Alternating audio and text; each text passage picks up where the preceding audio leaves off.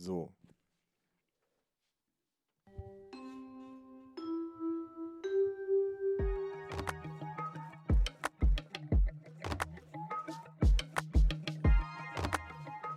Raum A-112 Der Pausentalk.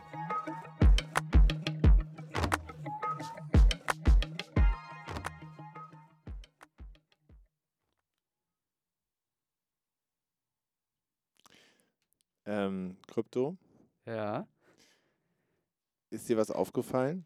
ja. Wir haben keine schöne Begrüßung gerade.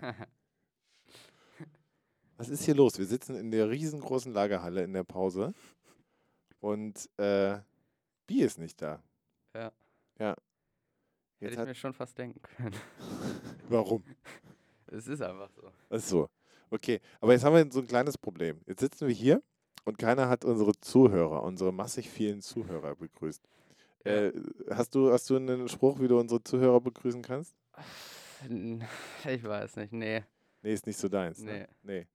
Ähm, ja, dann äh, herzlich willkommen zum Pausentalk hier heute, ihr kleinen Möhren, wusstet, äh, Möhren, Möhrenesser, äh, innen, Ja. wusstest du, dass man aus dem Grün von Möhren ein wunderbares Pesto machen kann? Ja, wusste ich. Ach komm jetzt, ich dachte, Macht ich jetzt mal, ich habe jetzt die Highlight, wie machen wir auch immer. Ja, meine Mutter macht das immer. Das ist krass, oder? Ja, Ich finde, dass als ich das das erste Mal gegessen habe oder gemacht habe, dachte ich so, wow, hä, kann man wirklich? Aber das ist total geil. Also es Ja. schmeckt auch vor allem, also vor allem man kann auch so viel eigentlich von dem ganzen Gemüse und so noch verwenden. ja, total. Macht ihr das? Zu Hause? Äh, gelegentlich, ja. Gelegentlich. Okay. Wenn Zeit ist, also Echt? eher am Wochenende. okay, weil ich dachte, ich könnte jetzt mit meiner Möhrenpesto-Geschichte jetzt hier den, das, das Business umkrempeln, aber es scheint schon äh, mehr Leute als mich äh, Ja. erreicht zu haben. Ja.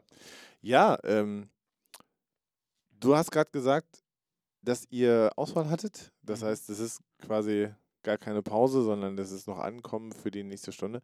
Ja. Ja, hast du ein Thema mitgebracht? Was, was beschäftigt dich gerade? Nichts Spannendes, glaube ich. Also, Äh, nee, du. Also, es muss auch mal Folgen geben, wo es nicht so spannend ist.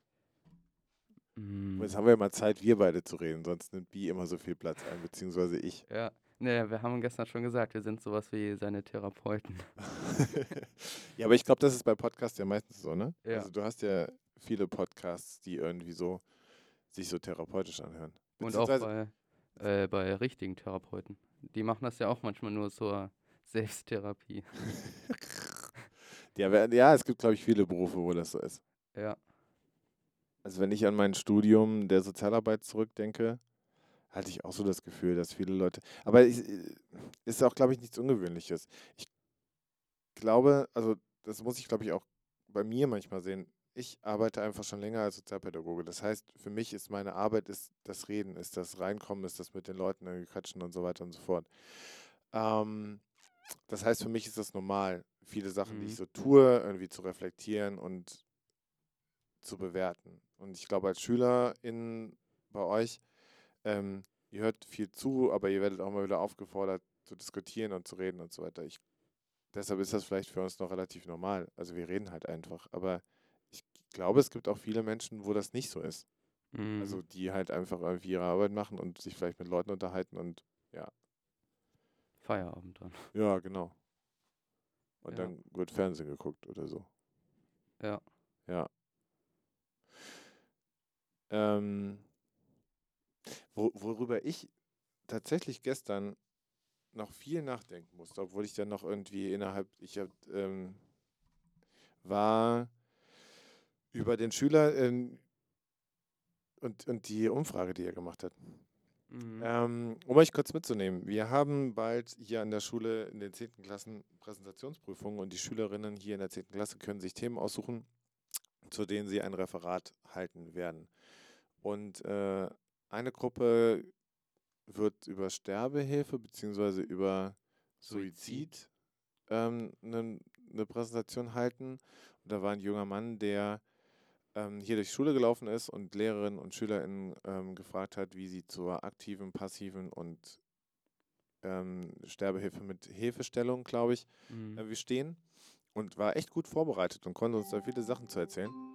Ähm, und tatsächlich hat mich dieses Thema echt ganz schön mitgenommen.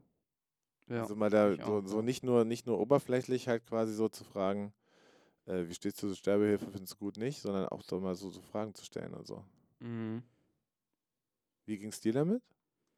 Also hat man, glaube ich, auch ein bisschen gemerkt. Ich habe da nicht viel zu gesagt, weil ich muss es erstmal irgendwie auf mich wirken lassen bei dem ganzen Thema. Ja. Äh, ja. Also habe eigentlich jetzt nicht so klare Gefühle dabei. Ja. Eher so, ja, gemischte Gefühle. Gemischte Gefühle. Oh, das ist ein guter, das ist ein guter Titel für, für, für, die, für die heutige Folge. Ja. Gemischte Gefühle.